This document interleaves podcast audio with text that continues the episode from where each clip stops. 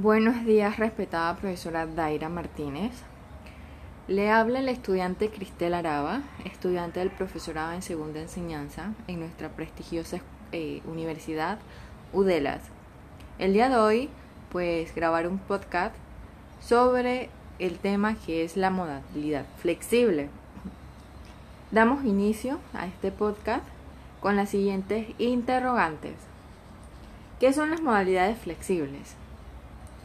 Eh, las modalidades flexibles o modalidad educativa permiten generar condiciones que se adapten a las realidades y condiciones de horario y tiempo disponible para los jóvenes con dificultad para seguir estudiando. Esta es una modalidad que hoy día en nuestro país se ha implementado claramente pues por situaciones de pandemia.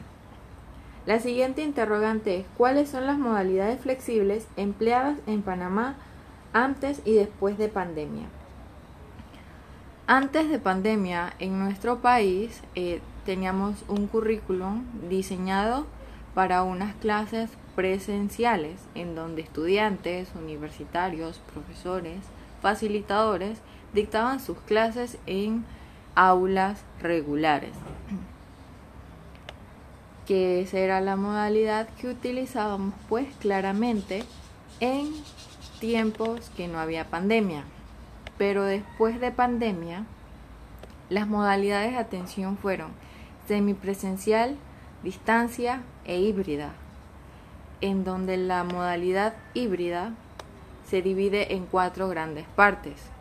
Cambia las características y modalidades tradicionales, como le hablaba anteriormente, el 85-90% de la población panameña iba a sus aulas de clase. El segundo es eje central de las necesidades del estudiante que requiere atención con diferentes formas de entrega. La tercera se adapta a las necesidades del estudiante.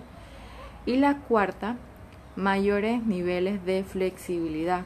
Claramente en estos niveles de flexibilidad, de flexibilidad entra lo que es muchas, muchos casos la entrega de asignaturas parciales, porque como estamos en una modalidad a distancia, la virtualidad sobre todo, en muchos casos los estudiantes no poseen eh, data, wifi y se hace un poco tedioso el poder tener claramente una comunicación como la que se tenía antes.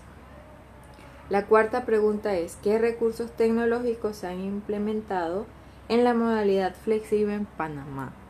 Los recursos tecnológicos, en, estos, en este caso las TIC, que se han implementado más que nada en esta modalidad, claramente es el uso de celulares, mucha computadora, plataformas virtuales como Google Meet, Zoom, por el celular tenemos lo que es videollamada de WhatsApp, llamadas por WhatsApp, chat por WhatsApp.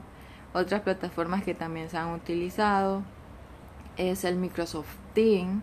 Son TICs que hoy día eh, le damos mucha utilidad, pues claramente por la pandemia lo que estamos presentando hoy día. La siguiente pregunta es ¿cómo ha sido el abordaje o tratamiento de su especialidad según la modalidad flexible durante pandemia? En mi caso es primera vez que laboro, pues laboro eh, por caso de pandemia virtual en donde atiendo a mis estudiantes en horario completo, pero la verdad se hace un poco tedioso el poder brindarle el conocimiento que ellos deberían de tener. ¿Por qué? En muchos casos necesito estar observando qué está haciendo el estudiante. A veces no contamos con el apoyo del padre de familia porque están trabajando, están con los abuelitos. Los abuelitos ya son mayores y la verdad es un poco complicado pero se está haciendo lo posible porque los estudiantes tengan la capacidad de captar lo que uno quiere darle a expresar. es un trabajo autónomo sobre todo, garantizando el aprendizaje del estudiante para lograr pues que este aprendizaje invertido lleve a que cada estudiante eh, realice y explote las competencias que tenga él mismo y sobre todo ayudando al estudiante que rompa todas esas barreras de dificultad que presentan. ¿Qué recomendaciones o sugerencias daría ustedes para que algunas modalidades flexibles permanezcan incluso luego del retorno a la modalidad presencial? En mi caso siento que para empezar lo que es las clases semipresenciales. En mi escuela ahorita donde estoy laborando, para la directora, ella cree que semipresencial es ir de lunes a viernes. Cuando es ir, digamos, tres veces a la semana, que serían lunes, miércoles y viernes, entonces martes y jueves sería claramente virtual. Todavía estamos en tiempo en donde estudiantes, colegiales, a quizás muchos profesores por creencia no se quieren vacunar y es muy triste al poder entonces llegar uno como docente a su casa, poder contagiar a las personas que están con uno, es muy complicado. Pero volviendo a la pregunta, eh, más que nada que las clases, las clases sean semipresenciales. Que en muchos casos eh, los directores o directoras, jefes o jefas, y tomen en cuenta el, más que nada, el trabajo que tiene uno como docente. No ponerle límites ni barreras, sino dejar pues que uno pueda avanzar.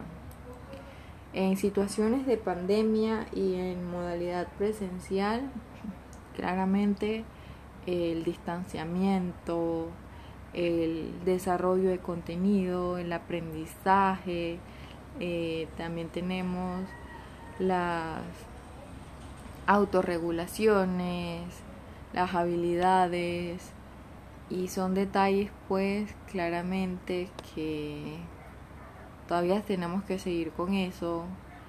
El equiparnos ya sea equipos tecnológicos eh, equipos de bioseguridad para que así los estudiantes eh, no sean vulnerables en ciertos casos.